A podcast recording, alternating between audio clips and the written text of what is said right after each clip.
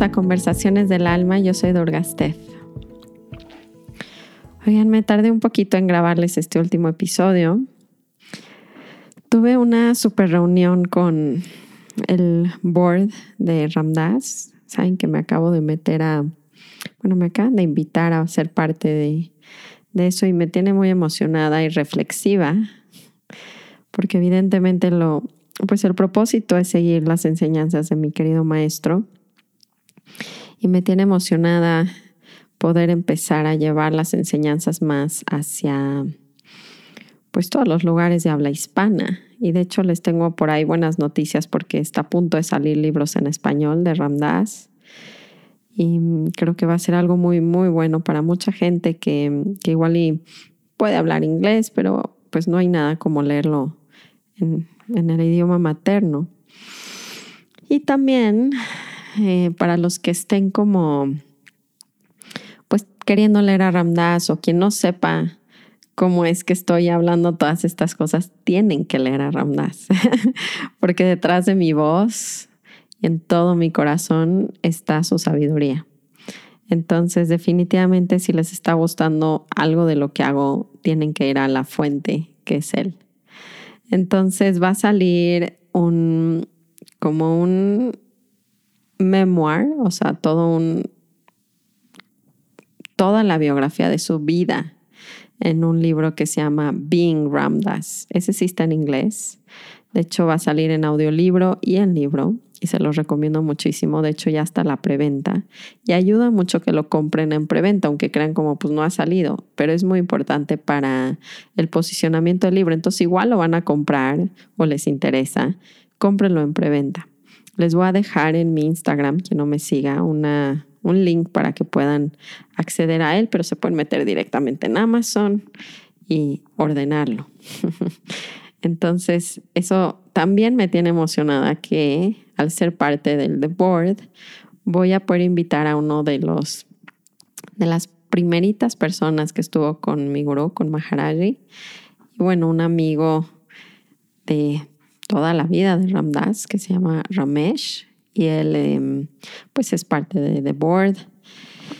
Y mm, quería que nos cuente varios detalles como más en corto de historias, que igual y no podríamos sacarlas de otro lado más que de eso. Entonces, si tienen preguntas para este tipo de persona acerca de Ramdas, del gurú, de India, de cualquier cosa, váyanmelas mandando a mí, también a mi Instagram, les voy a dejar por ahí alguna pregunta y pronto lo voy a tener de invitado aquí. Habla un poco de español, pero si habla de repente inglés que, que no pueda comunicar, pues ya lo, lo traduzco yo.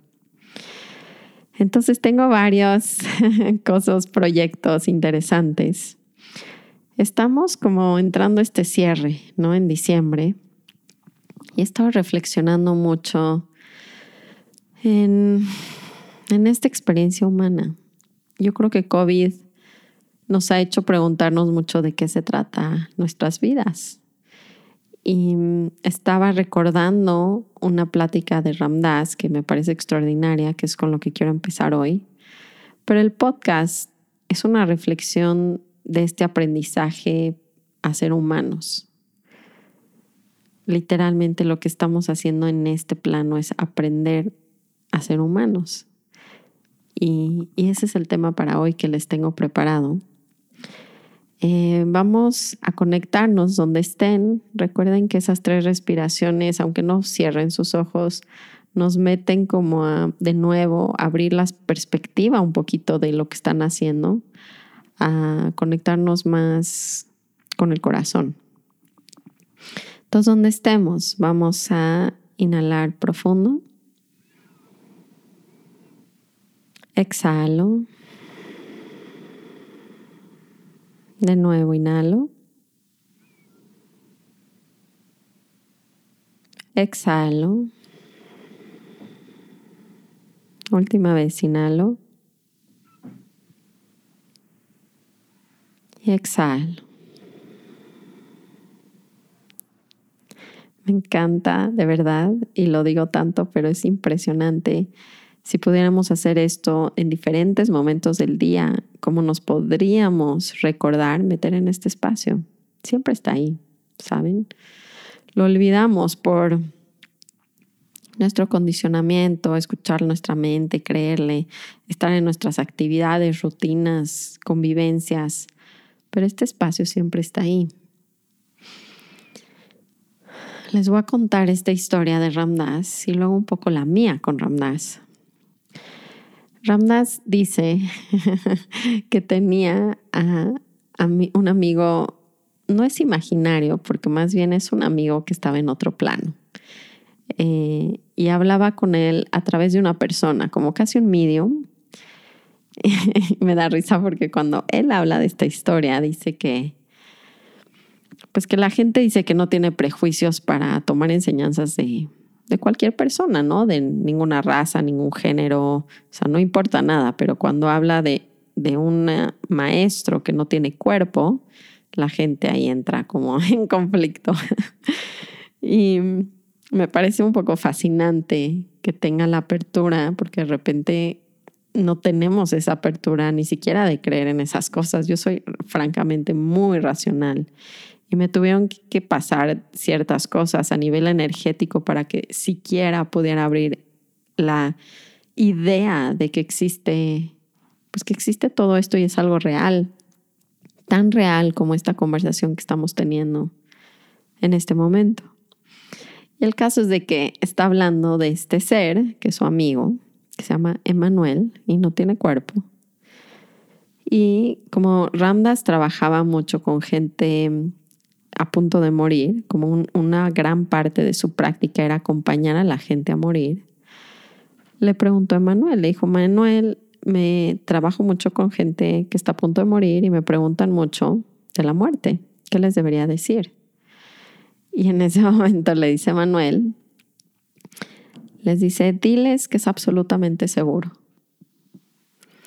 ¿Y a quién no le gustaría escuchar eso de la muerte? Les dice, diles que es como quitarte un zapato que te queda apretado.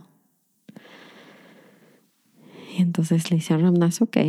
Le dice, Emanuel, ¿cuál es mi trabajo en esta tierra? ¿Cuál es mi trabajo en este plano? Y dice Ramdas que era, era realmente una persona muy neurótica y había estado por mucho tiempo tratando de empujar su personalidad y su cuerpo, negándolo, ¿no? Como diciendo eso no importa y tratando de ir a planos de conciencia como más elevados, ¿no? Como elevándose a, través de muchos métodos, ¿no? Desde psicodélicos, pero hasta meditación, o sea, lo que sea, ¿no? Me, porque podemos hacer mucha práctica y de eso lo vamos a hablar un poquito hoy también, que nos eleva, ¿no? De cierta manera pero hay que tener mucho cuidado en, esa, en el real objetivo, ¿no? En, ok, quiero elevarme, pero para negar mi cuerpo, o sea, como para esa, parte no importa, me quito mi humanidad, me quito de... Y decía que llegaba a estos estados muy altos, se sentía muy sabio y hablaba, hasta daba conferencias en ese estado, y luego regresaba a su cuarto, a su humanidad, a su personalidad, y era como, guacala, otra vez estoy aquí en esta humanidad. Entonces, por muchos años hizo esto y le pregunta, ¿no? O sea, ¿qué estoy haciendo en esta tierra? ¿Cuál es mi verdadero trabajo? Le dice Ramdas, tomaste una encarnación humana, estás en una escuela, ¿por qué no tratas de tomar el currículum? ¿Por qué no tratas de ser humano? ¿Por qué no aprendes a ser humano? Y dice Ramdas que nunca pensó en eso antes. es curioso porque yo tampoco. No me doy cuenta que esta historia a mí me gusta mucho porque me identifico mucho y pareciera que las prácticas las hacemos para elevarnos. Pero creo que a mí me está quedando cada vez más claro y en especial este año las prácticas las hacemos para entender que hay otros planos, o sea, que soy un alma, que no soy nada más un cuerpo y una mente y ya. Eso me ayuda a la meditación, ¿no? La meditación me da una perspectiva donde puedo un poquito empezar a sentir ese amor que sí soy, lo, lo experimento y empiezo a darme cuenta que puedo escuchar mis pensamientos, o sea, no solamente es como voy en automático, como que eso me da la meditación, eso me da la práctica espiritual. Sin embargo, el fondo de todo esto, hablando de, pues, de qué se trata nuestras vidas, qué va, qué, o sea, viene, viene este cierre, ¿no? Y de qué estamos haciendo acá. Eh, y creo que necesitamos cultivar ambos aspectos, eh, no el aspecto solamente de sentirnos elevados de todo está increíble y la buena vibrísima, o sea, no, no en ese sentido superficial, pero sí donde empiezo a hacer las prácticas porque me doy cuenta que me meten en un estado en el cual no es tan serio el drama de mi vida, porque empiezo a sentir espacio cuando me meto en ese momento presente. Pero más que nada para poder aprender a observar la humanidad sin quererla empujar. Y mm, no sé si está tan profundo el tema y se les haga práctico, pero ¿cómo podemos empezar a observar más nuestras vidas desde esa perspectiva? Desde cómo podemos aprender a ser humanos, aprender a sentir emociones, aprender a tener pensamientos y que no los tengamos que estar haciendo y juzgando. O sea, como que se vuelve un equilibrio esto donde no vamos a ser solo espíritu, no vamos a volvernos solamente como almas y volar y se acabó. O sea, hay una razón perfecta del por qué estamos en esta tierra y creo que ahí, si nos metemos en ese propósito, vamos a encontrar no tanto repele a los acontecimientos que empiezan a pasarme en mi vida, para no sentirlos como otra vez esto me está pasando a mí, ¿por qué me está pasando a mí? Y hemos hablado mucho de este tema, pero siento que sigue, seguimos muy clavados con eso y la gente me pregunta, Durga, ¿cómo dejo de juzgarme? ¿Cómo dejo de juzgar a los demás? Y es que está ahí faltando una cuestión. Ustedes están luchando contra la humanidad. Quiero luchar. La humanidad, mi humanidad, este cuerpo, tiene una mente que juzga. Entonces, estoy tratando de quitarme la condición humana. Y la invitación de Manuel, ¿por qué no tratas de ser humano, pero desde el espíritu? O sea, ¿cómo puedo observar cómo funciona todo este juego desde una perspectiva donde entiendo que somos almas viniendo a jugar a este planeta? Como un juego, no en el mal sentido, sino como una danza.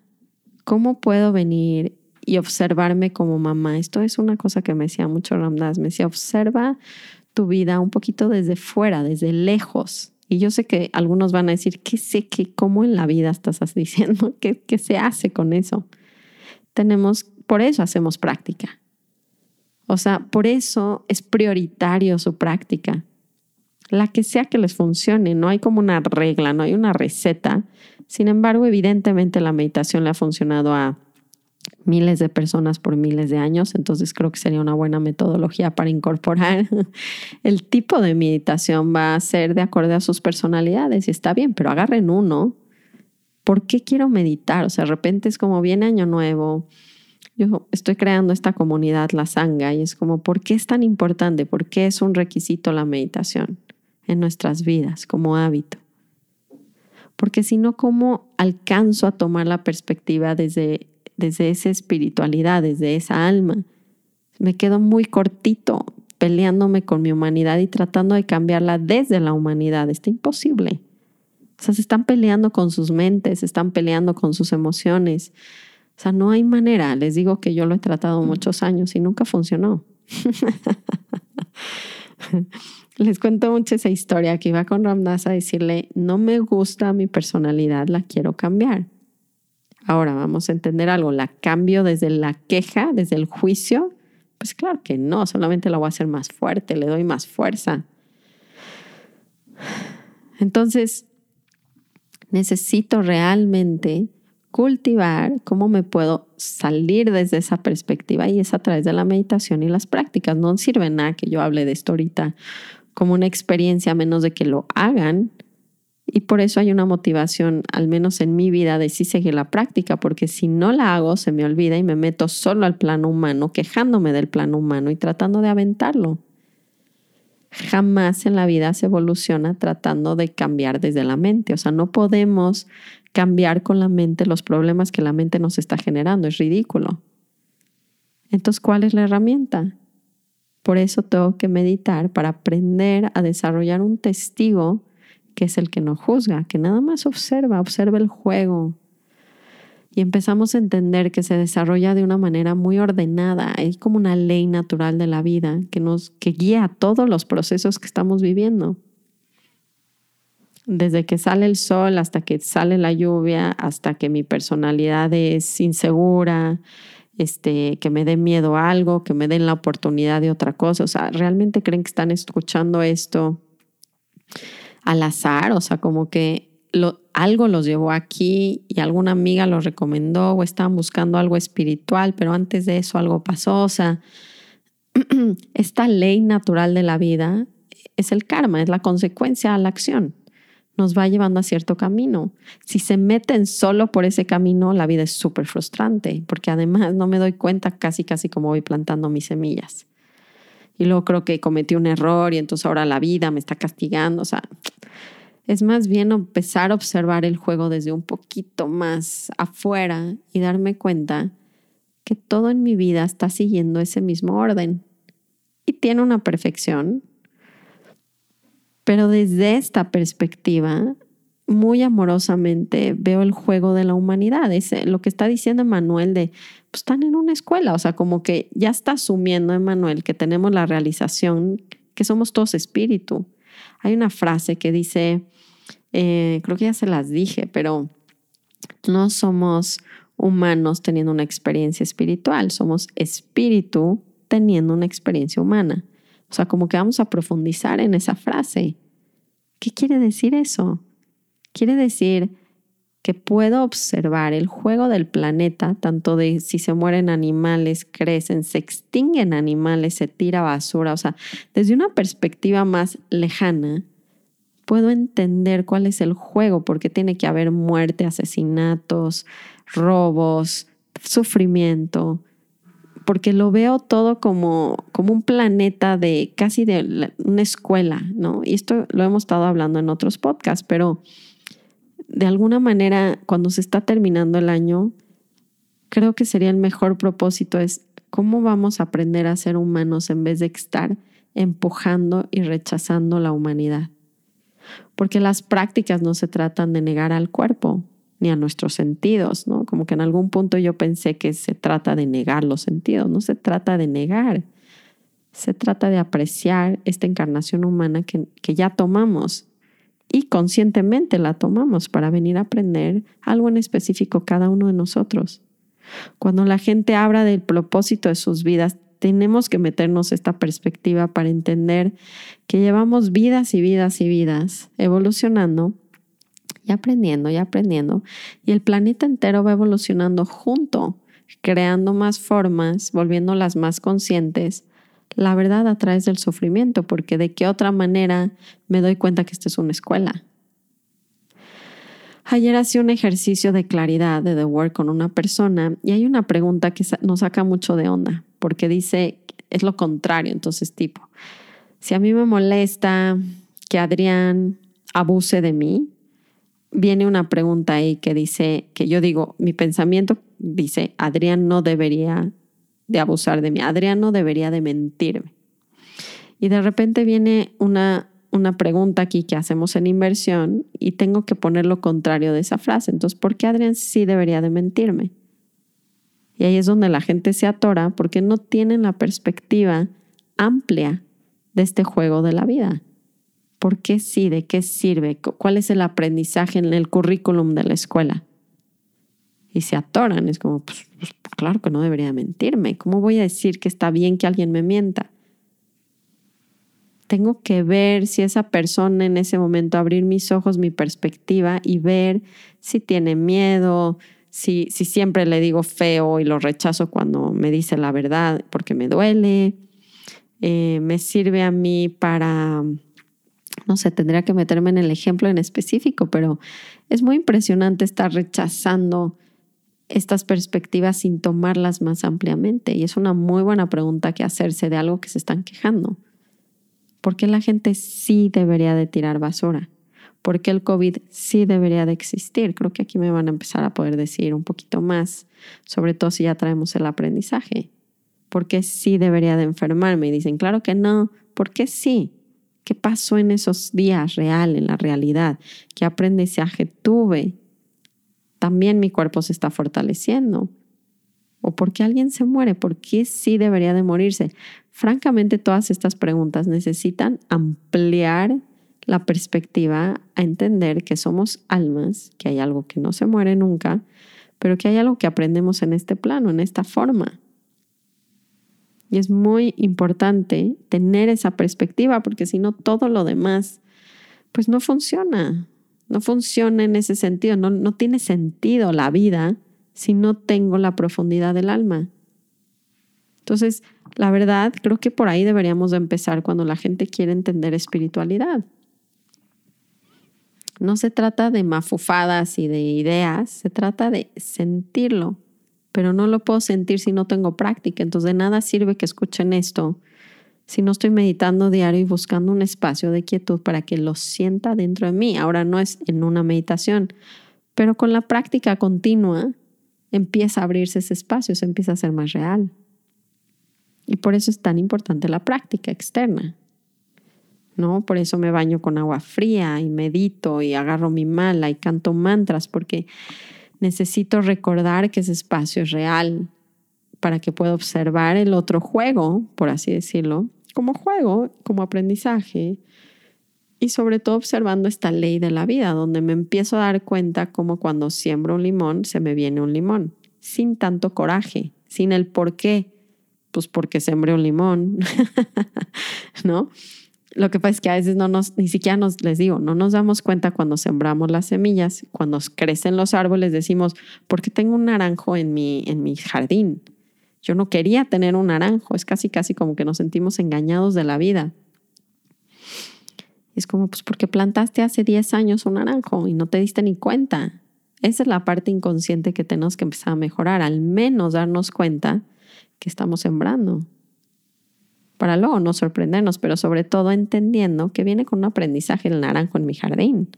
¿Por qué está el naranjo en mi jardín? ¿Para qué está el naranjo en mi jardín?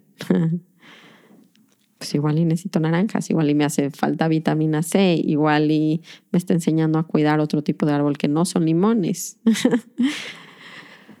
La verdad, esto de empujar nuestras personalidades, cuerpos y defectos que nos vemos, se vuelve completamente em, inútil, inútil, porque venimos este plano humano y van a tener una personalidad hasta que dejen este cuerpo. Entonces, ¿por qué no tomar la vida? ¿Por qué no ver qué me quiere enseñar la vida? ¿Qué me quiere enseñar cada experiencia? Sin la seriedad de la perspectiva desde esa experiencia, desde soy mamá y por qué me está pasando, es como soy un alma y estoy jugando el juego de la mamá. ¿Qué me da el juego de la mamá? Y lo veo desde un poquito más lejano, con mucho amor, está, y también compasión. Está duro, por un lado, esta humanidad que sufrimos muchos para crecer. Para vivir el currículum pareciera que tenemos que pasar por eso. Y aún así, si les digo en este cierre de año que ha sido lo mejor que les ha sucedido, casi que la mayoría me va a decir que COVID. No porque perdimos trabajo, cerramos nuestros lugares, perdimos familiares, pero por el aprendizaje detrás que trae todo esto. Hasta la muerte. A la mente humana se le hace asqueroso decir que la muerte es, es válida, está correcta, está en orden. A la mente humana eso no le hace sentido. Ni la pobreza, ni los robos, ni el sufrimiento. Pero al alma le hace todo el sentido. Le hace todo el sentido. Pero tenemos que abrir nuestra perspectiva. Y esa es mi invitación como en este mes tan diferente, ¿no? Porque generalmente pues fiestas, posadas, familia y de repente nada de eso. O muy poco, o muy chiquito, diferente. Es una gran reflexión. ¿por qué no tomamos el currículum que nos va a tocar? Y aprendemos a cultivar el espacio del alma donde todo se ve con mucho más amor. Hoy en la mañana estaba meditando y me siento muy con mucha vergüenza por algo que pasó en una en esta junta, en una de estas juntas. y sentí que dije una tontería, ya saben cómo somos de que queremos estar impresionando y a mí estos ambientes pues me retan un poco porque jamás en la vida he sido parte de un board. Eh, entonces claro que se me viene toda mi inseguridad de por qué yo estoy ahí adentro, qué puedo aportar. Entonces dije un comentario que se me hizo tonto, llevo días pensando que soy una tonta y observé en mi meditación de la mañana el, el juego ese, ¿saben? El, ah, ah, mi culpa en mi pecho y cómo me lo sigo haciendo y me sigo diciendo y empecé a poder ver de un poquito más lejano que mi mente, cómo trabaja con mi emoción y se repite la historia y me vuelve a mostrar y me vuelvo a sentir mal. Y es como casi una, un círculo vicioso donde el pensamiento alimenta la emoción y así. Y fue interesante ver cómo me quiero salir porque es muy fuerte, es como, no, yo no quiero y me quiero distraer y entonces quiero hablarle a alguien, quiero dejar de meditar, para la música y de repente fue como, ¿por qué no aprendo a vivir emociones y a observar pensamientos? ¿Por qué no me meto en este juego de poder ser humana? Y humanidad requiere sentir emociones y tener pensamientos. Entonces, déjense de pelear y dejen de pensar que hay algo malo en sentirse avergonzados, enojados, con miedo. Es como eso es parte de la humanidad. ¿Cómo aprendo a ser humano? ¿Cómo aprendo a sentirlo? Ah, ahí está, ahí está una gran enseñanza.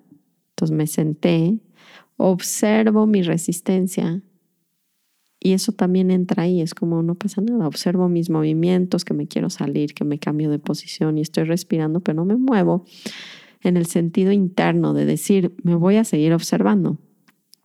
Y ahora voy a sentir la emoción también. Y ahora veo el juego de mi, de mi mente. ¿No? O sea, empiecen a observar cuando le gritan a sus hijos, cuando se enojan en el tráfico, cuando están escuchando este podcast. ¿Qué están haciendo? Obsérvense. No, pues estoy en el súper, no, pues estoy manejando, no, pues me siento solo, ¿cómo se siente estar solo? Y empiecen a disfrutar esta vida humana. Los budistas creen que somos muy afortunados los que podemos tomar una encarnación humana porque es en la única que puedes hacer trabajo espiritual. O sea, siendo un árbol, pues existo, pero no puedo trabajar. Siendo un animal, tampoco. Siendo un humano tengo la capacidad de, entender y vivir y experimentar los planos de conciencia. Entonces creo que mi mensaje para este mes, aunque sé que ojalá que no haya estado muy elevado esto y, lo puedan llevar a, la práctica, porque para mí eso es muy importante, no es nada más hablar de temas volados y frases, yo de verdad quiero que les sirva en sus vidas todos, todo esto y que sea como, ah, estamos aprendiendo esta humanidad. Mm, ¿Cómo se siente sentirse feo, sentirse avergonzado? ¿Cómo, ¿Cómo se experimenta ser madre, la preocupación? ¿Cómo se experimenta la ansiedad de mi mente en el futuro y veo cómo se va y se alimenta como el fenómeno de mi humanidad?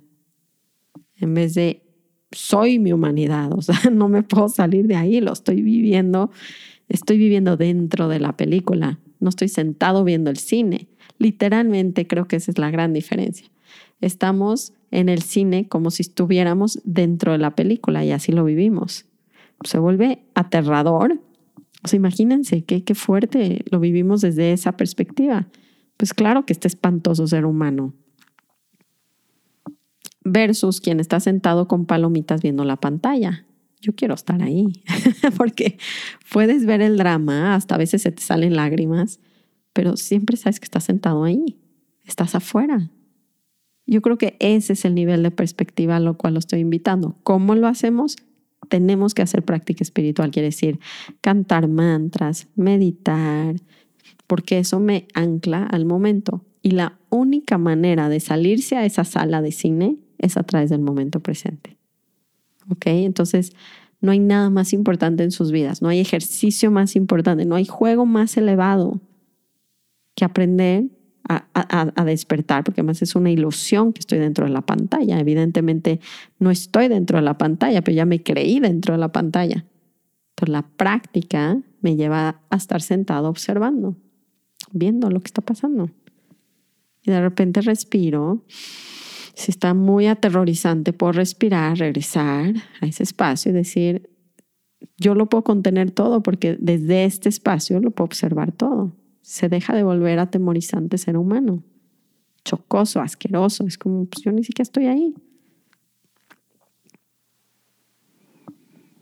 Espero que les sirva realmente y espero que, mm, pues juntos, juntos, porque esa es mi inspiración de todo esto, es que al escucharme, de alguna manera nos conectemos para aprender a ser humanos juntos, porque creo que es mucho más fácil cuando yo expongo mi humanidad que ustedes la puedan ver sin miedo. Por eso, por eso les cuento tanto de mi humanidad sin tanto miedo. Es como, pues, ¿qué importa si ustedes también se avergüenzan, si ustedes también se enojan, si ustedes también tienen miedo? O sea, como que está tonto creer que el iluminado no tiene la experiencia humana. ¿Cómo creen que no? sería ridículo porque ya no estaría en este cuerpo. O sería un santo. Pero no hay muchos de esos y quien dice que es no es. Entonces, no sé, acompáñenme en este viaje de regreso a cultivar ese espacio de estar sentado viendo la película. Mediten conmigo, despiértense, recuérdenselo. Yo tengo mi mala en mi mano, se lo pueden poner en el cuello. No sé que haya algo en el día que es como tres respiraciones. Me meto al momento y me acuerdo que estoy en la escuela de la vida y que está increíble ser humano. Vean todo lo que vivimos, todas las emociones, todas las historias, el sufrimiento. O sea, está espectacular el sistema de aprendizaje aquí. por eso somos afortunados, por eso es honrar esta vida humana a través de aprender a cultivar desde el alma esa observación del juego. Como siempre ya me pasé el tiempo. Pero saben que también son temas para mí muy apasionantes, pero también los vivo como todavía ese proceso. Es como me doy cuenta que cuando me pierdo, empiezo a sufrir, como que me empiezo a quejar más de mi vida. ¿Por qué soy mamá? ¿Y por qué me toca esto? ¿Por qué me está pasando? Y ahora ya no sé qué, y ahora la vida, y me quitaron y me hicieron. Y es como, ah, ya me perdí en ese plano. Estoy pensando que solo soy humano. Y no solo somos humanos. Acuérdense, somos espíritus en una encarnación, en una experiencia humana, no al revés. Y esa es toda la diferencia. Quien estar dentro de la pantalla fuera de la pantalla. Los quiero mucho. Me voy a ir unos días a la playa. Fíjense que me contrataron para un retiro privado. es la primera vez que hago algo así, pero evidentemente estamos en COVID. Entonces, pues se tenía que hacer algo así, pero me, está, me gustó la, la idea, les cuento cómo me va con eso. Y me voy a ir a la playa unos días, estoy contenta de eso, me llevo a mi familia como siempre después del retiro. Y los que me escuchan que van, no, no está abierto, porque luego me van a escribir a decir que sí pueden ir al retiro, pero más bien una persona organizó con amigos muy cercanos, no somos más de 15 personas, eh, este retiro y pronto voy a organizar uno, pero sí quiero ser responsable. Y luego también me, me hablaron de que, qué pienso del COVID, creo que se los voy a tener que decir más adelante, que si el cubrebocas, no el cubrebocas, pero resumiendo, tenemos una responsabilidad social de este virus. Es evidente que si ustedes fortalecen su cuerpo y su sistema inmune, pues van a estar bien. Pero eso no quiere decir que todo el mundo tenga esa, ese sistema inmune. Entonces hago ambas fortalezco mi sistema inmune, no me pongo paranoica, no vivo en miedo, hago lo que puedo por mantenerme segura y a mi familia, pero también me cuido y también soy responsable socialmente. Entonces es una combinación para mí esto del COVID. Ah, cuéntenme de temas que les interesan, los quiero mucho, de verdad no saben cómo honro que me escuchen todas las semanas. Muchas gracias. Namaste.